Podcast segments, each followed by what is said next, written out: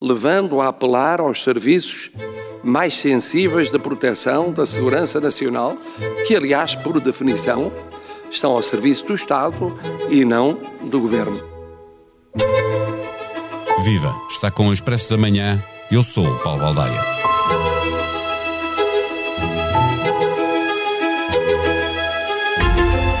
O Conselho de Fiscalização do CIRP, Sistema de Informações da República Portuguesa, tratou de ilibar a atuação do SIS no caso da recuperação do computador que o ex-adjunto do ministro João Galamba tinha na sua posse, mas a maioria dos juristas e especialistas na matéria, ouvidos pelos jornalistas, consideram que a ação do SIS não tem cobertura legal. Fez o que compete em exclusivo às polícias fazerem. Não se espera que sobre a ação dos serviços de informações e segurança, Constança Urbano de Souza vá dizer coisa diferente ao Parlamento. Mas há muito que continua por esclarecer. O Primeiro-Ministro tem tutela exclusiva sobre as secretas, mas quem falou com o serviço? E de quem partiu a decisão de fazer avançar o SIS? Foi a primeira vez que aconteceu um caso destes, descrito pelo próprio Presidente da República como tendo colocado o SIS ao serviço do governo e não do Estado, como é suposto. Se há outros casos, significa que há um padrão no relacionamento do governo com o SIS? Se assim fosse, estaria em causa o regular funcionamento das instituições. As audições, agora do Conselho de Fiscalização e lá à frente da Secretária-Geral do CIRP e do Diretor Nacional do SIS, são, pela natureza destes serviços e por imperativo da lei, à porta fechada. O esclarecimento da opinião pública fica, naturalmente, prejudicado pela necessidade de manter na descrição possível tudo o que se passa com as secretas. Neste episódio, conversamos com António Rodrigues, ex-membro do Conselho de Fiscalização do CIRP.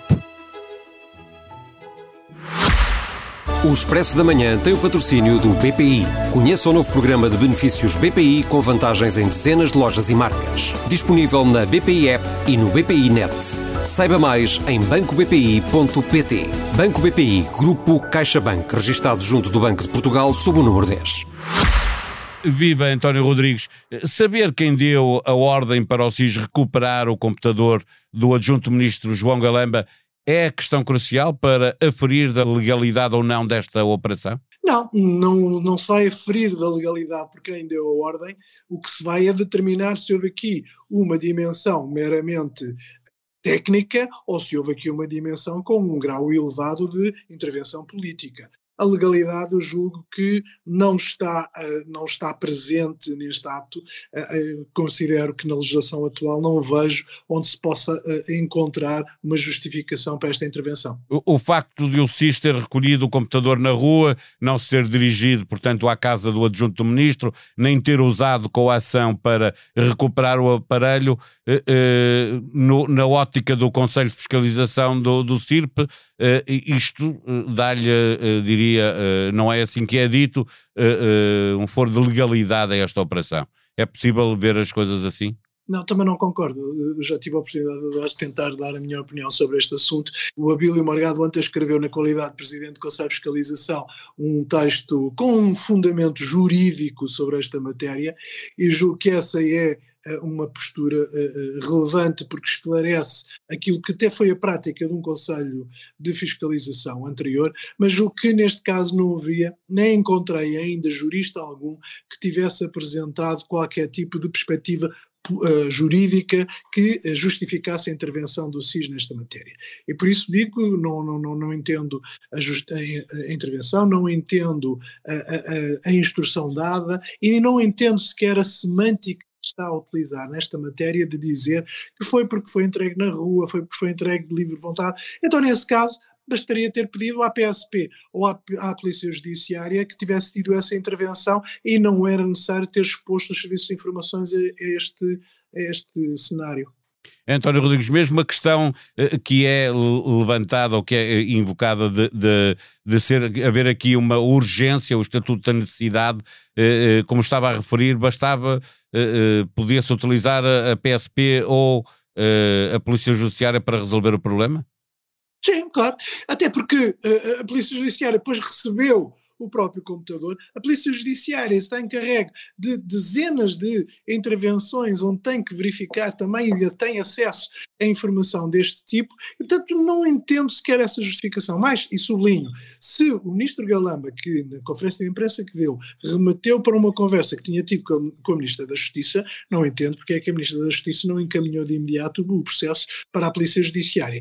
E ainda hoje, eh, já vi declarações do Luís Neves, do, do diretor da, da, Polícia Judiciária, dizer que estava na posse do, do equipamento que foi entregue pelo agente do SIS e que agora iam, e já tinha entregue todos os elementos para o DIAP poder iniciar o processo criminal respectivo, se assim o entender. Agora, a, a por aqui se vê que perfeitamente podia ter sido a Polícia Judiciária a ter recolhido este, este equipamento e até teríamos poupado tempo nesta matéria. Sim, não era preciso ter ido um agente do SIS para depois entregar eh, à PJ. O Expresso dá, aliás, nota na edição deste final de semana eh, que só depois do, do, aparelho estar na posse do SIS eh, é que a PJ foi eh, eh, avisada. Olhando para as audições na Comissão de, de, de Assuntos Constitucionais, agora do Conselho de Fiscalização, mais tarde, ainda não está agendado, da Secretária-Geral do CIRP e do Diretor Nacional do SIS, eh, elas são por lei à porta fechada. Isso dificulta, claro, o, o, esclarecimento público. Eh, como é que pode ser atenuada esta dificuldade? Porque há aqui uma questão de, também da percepção que tem a opinião pública sobre tudo o que se passou e sobre o próprio SIS, não é? Há, uma primeira consequência que todo este, toda esta situação já trouxe para os serviços de informações, que foi a desnecessária exposição do mesmo para uma discussão pública inútil e que de alguma forma afetou os serviços de informações que não precisavam desta situação. Eles por natureza e definição são discretos, eles por natureza e definição não são um órgão de polícia criminal, não era necessário terem sido invocadas a chamada disto, independentemente de agora se estar a tentar sublinhar estado de necessidade que ninguém consegue discernir onde é que está no seu conteúdo. Eh, naturalmente que estas audições são à porta fechada, mas obviamente que vai ter que haver aqui um qualquer esclarecimento da opinião pública sobre quem deu uh, esta, uh, esta orientação, esta instrução para uh, intervir. Até porque nós sabemos bem que os serviços de informações em Portugal ainda têm, de alguma forma, um, algum tipo de, um, diremos, de, de, de pouca perspectiva positiva, atendendo ao passado histórico que houve em Portugal a outro tipo de instituições deste género, e portanto é importante que tudo aquilo que acontece no âmbito dos serviços de informações seja escrutinado publicamente, dentro da medida do possível, e naturalmente no Parlamento. Agora, há aqui uma situação perfeita de se saber se isto é uma questão jurídica ou se é uma questão política. É, é aí é, é, que eu queria chegar pelo seguinte: levanta-se a suspeita de que este episódio possa revelar um padrão na relação do governo com, com o SIS. Lembrar que o Presidente da República, eh, na comunicação que fez ao país, eh, eh, salientou que o SIS está ao serviço do Estado e não do governo, e o Conselheiro de Estado Lobo Xavier, escolhido por Marcelo Rebelo de Souza, tinha ido mais longe, falando da suspeita que se levantava de que tenha havido outros casos. É esta a questão de fundo, ou pode ser, na sua opinião, eh, neste episódio de recuperação de computador para um agente do SIS? Eu espero que não seja. Enquanto eu fui membro do Conselho de Fiscalização durante seis anos, nunca fomos confrontados por nenhuma, nenhuma situação deste tipo. E houve, obviamente, muitas situações que analisámos, muitas situações que tivemos conhecimento e nunca um, vimos uma instrução ou um pedido de um membro do governo para intervir desta forma, com esta natureza, com este contorno criminal que lhe querem dar. E neste caso, não, não me parece que o SIS tenha vocação e nem tão pouco tenha habilitação para poder fazer este tipo de intervenções, pelo menos com os contornos que esta revestiu. Sim, mas pode ser só um caso de, de uma má uh, uh, decisão por parte do CIS ou do CIRP, uh, e, ou ser uma questão política e haver aqui um padrão, não é? Mas isso com certeza, mas eu não eu queria exatamente chegar aí para lhe dizer que nunca encontrei este tipo de padrão na intervenção do SIS. Quer o, dire, o diretor do SIS, que é um diretor do CIAD, sempre foram totalmente abertos no acesso a toda a informação que havia, tanto quanto nos foi possível sempre uh, verificar. Agora, se foi pelo menos um ato isolado, há que atalhá-lo de imediato e mais do que isso, há que encontrar a responsabilidade de quem deu a instrução relativamente a esta matéria. E julgo que é isso que as audições, nomeadamente a secretária-geral do CIRP e o diretor do SIS, hão de querer clarificar relativamente a isto, que é e julgo que, pelo menos o Dia Notícias ontem falava da, da responsabilidade da, da, da, instrução ter saído da Secretária-Geral do CIRP, é bom que se assuma se a Secretária-Geral do CIRP também tem autonomia para decidir um tipo de intervenção deste tipo, qual foi o fundamento legal ou qual foi a norma habilitante que, que partiu para poder dar esta mesma indicação e como é que lhe chegou a conhecimento, se lhe chegou a conhecimento por um mero por um membro do governo que lhe telefonou e que lhe disse há esta situação, coloca os serviços a funcionar, que me pareceria gravíssimo, ou se houve conhecimento a um nível mais elevado relativamente a esta matéria. Só responde perante o Primeiro-Ministro, não é? A Secretária-Geral ou o Secretário-Geral do Sistema de Informações da República Portuguesa é nomeado e responde pelo, perante o Primeiro-Ministro, que tem competência exclusiva, que não pode delegar em nenhum outro membro do governo e não pode, pela especial natureza que todas estas funções eh, significam. Isso significa que eh, qualquer membro do governo ou de um gabinete, porque pode eh, ter sido apenas a chefe de gabinete eh, a ligar, eh, a, a secretária-geral eh, do CIRP eh, não deveria ter respondido sequer a essa chamada neste sentido? Claro, claro. Se houvesse algum tipo de intervenção que se fosse julgado necessário, deveria ter um membro do governo reportado ao gabinete do primeiro-ministro para que houvesse essa mesma intervenção, se se entendesse que era a mesma, era legal, situação que eu continuo a dizer que contesto.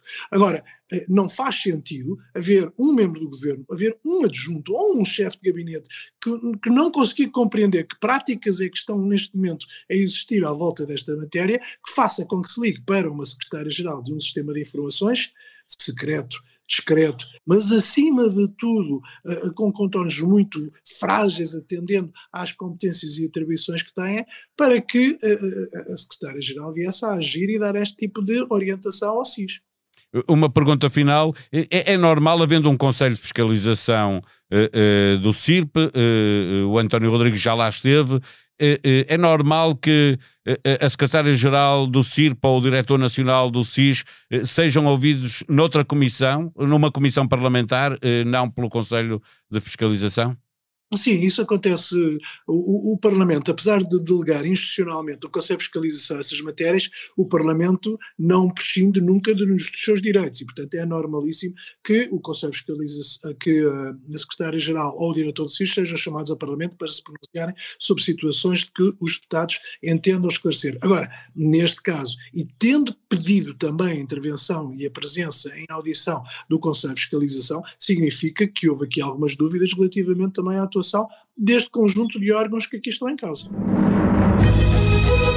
Boa altura para visitar a página de podcast do Expresso ou fazer uma pesquisa na aplicação que usa no seu telemóvel e computador.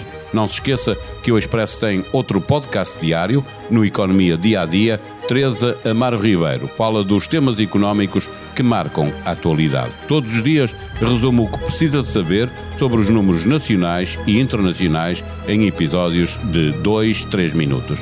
Na noite da má língua, mais vale um gelado na testa que uma bicicleta a voar. Júlia Pinheiro, Rui Zinc, Rita Blanco e Manuel Serrão. Falam de Galamba, de Costa, de Marcelo e de Montenegro. De ontem vem esta notícia: houve cadáveres que ficaram por entregar. Greve dos oficiais de justiça adiou 12 mil diligências e vem aí a maior paralisação de sempre, prometem os sindicatos. A sonoplastia deste episódio foi de João Martins. Tenham bom dia, voltamos amanhã. Até lá.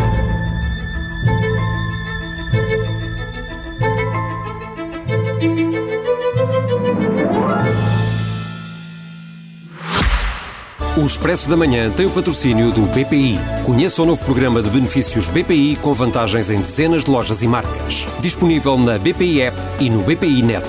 Saiba mais em bancobpi.pt. Banco BPI, Grupo CaixaBank, registado junto do Banco de Portugal sob o número 10.